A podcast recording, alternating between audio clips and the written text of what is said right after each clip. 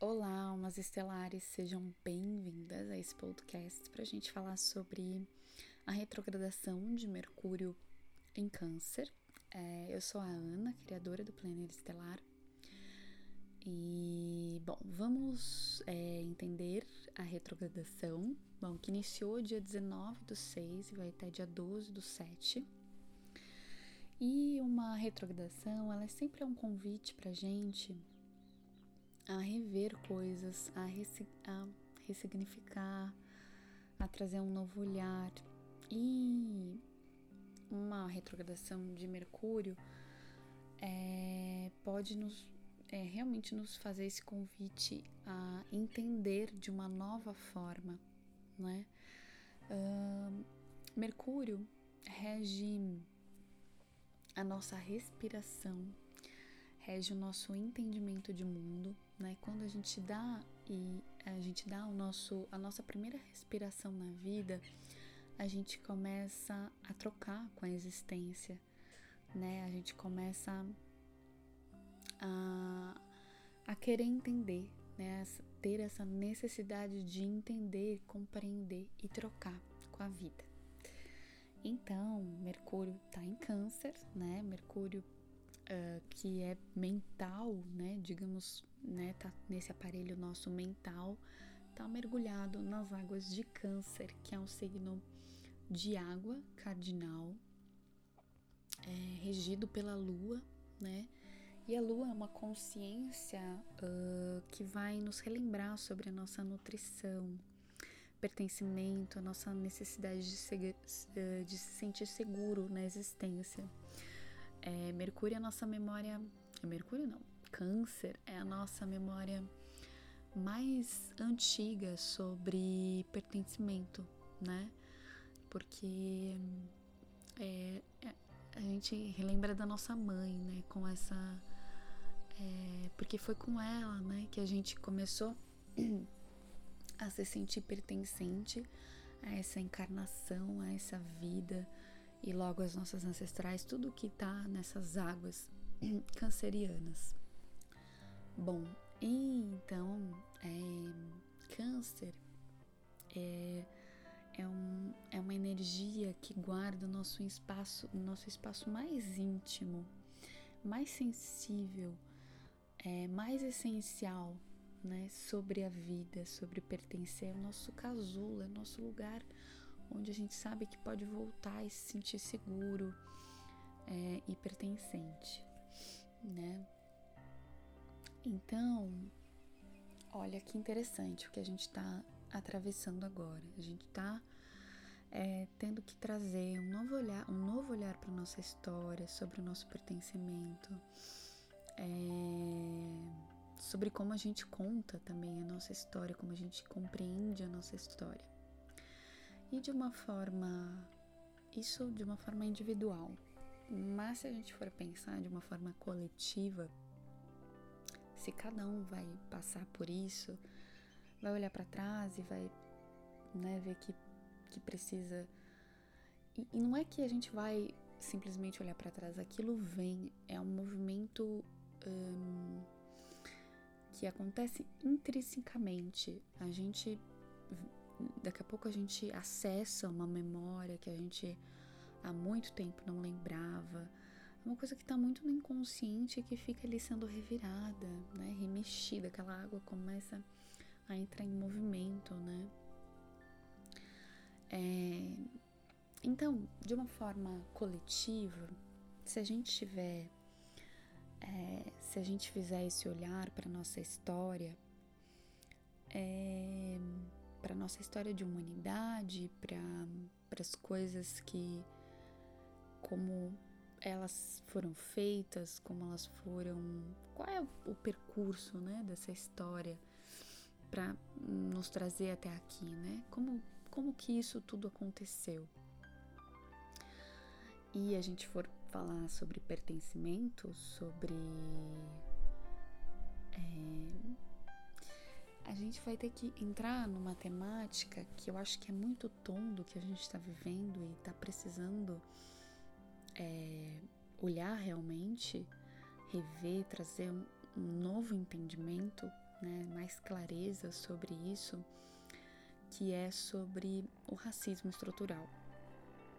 É, não tem como a gente dizer hoje que todas as vidas importam, e isso é uma fala muito. É, a gente não pode falar isso sem olhar para a história e ver que isso não se dá na prática, né?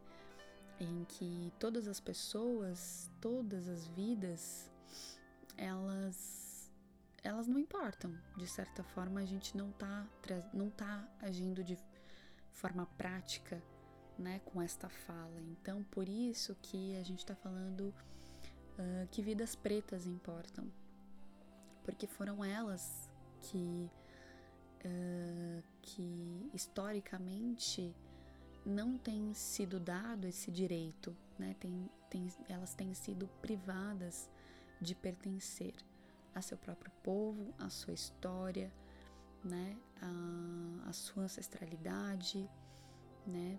Foi tirado o direito delas uh, de, de pertencer. Então, por que, que será que isso acontece, né? Será que a gente não. Enfim, não é nem isso que eu quero dizer.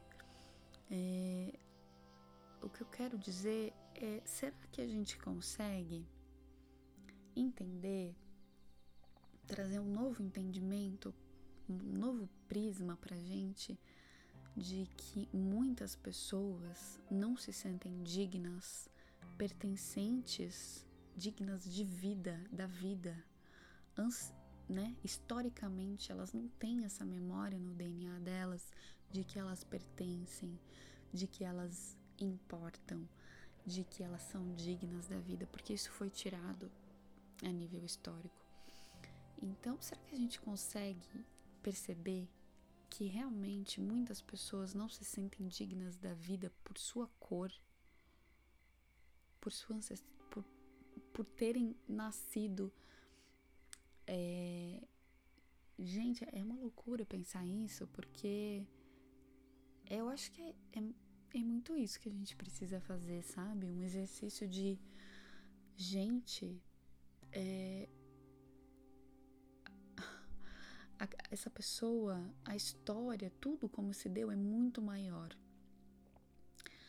É, e, e, e a gente. E essa pessoa, olha que louco isso. Essa pessoa, ela precisa incluir na vida dela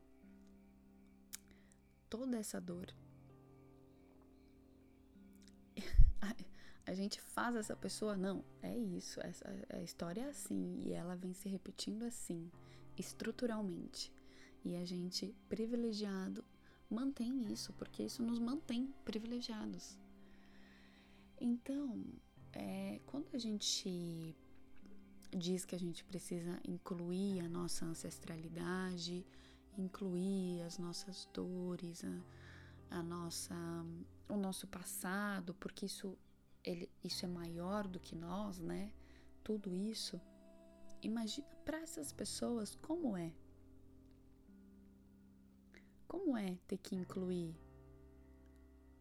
toda a sua memória de vida e ancestralidade num sistema uh, que escraviza as pessoas, que separa as pessoas. Então, eu nunca, eu de verdade, assim, eu nunca tinha parado para pensar quando a gente fala isso até uma é uma visão da constelação familiar, né, que a gente precisa incluir a nossa vida, a nossa história, tudo. E a gente que é branco já passa, não é? Já passa um, a gente já tem as nossas dores. Imagina para eles. Será que a gente consegue entender isso? É isso que eu comecei a refletir, assim, será que a gente consegue entender que para eles é muito mais difícil? é muito mais desafiante. É isso é sobre pertencer, sobre, sobre vir para a Terra e se sentir amado e se sentir digno por ser como se é. Ai, ai, então é, muita, muito trabalho de lua que a gente precisa passar, porque a gente precisa ser muito realmente amoroso com a história para é, para incluir tanta coisa, tanta dor, tanta tanta falta de amor, né? E isso eu lembro daquela música que é uma música do do Caetano com os filhos dele, que é Todo Homem. E ele, ele canta na música que todo homem precisa de uma mãe. E isso simbolicamente quer dizer que toda vida precisa se sentir pertencente, precisa ter essa memória de afeto, de amor, de acolhimento, de dignidade. E eu acho que a nível histórico a gente está muito distante dessa mãe, né? Dessa água, dessa lua, da nossa memória. E, e a gente quer ser grande e ir para o mundo. É, mas a gente não quer ser vulnerável e ver que que a gente está muito com uma consciência muito infantil é, em nossas relações, né? Querendo ser servido, né? E eu acho que pode ser daí que venha é, essa coisa de de querer que todo mundo faça, né, satisfaça suas necessidades. E como assim, né? Não, todo mundo importa de um mesmo jeito. E eu acho que a gente vai aprender bastante aí nesse, nesse ciclo de Mercúrio retrógrado em Câncer e logo Sol em Câncer também. É, não por nada, né? A gente precisa olhar para o passado e trazer um novo prisma para tudo isso. É, trazer luz para nossa consciência e melhorar, né, como seres humanos estamos precisando, tá bom?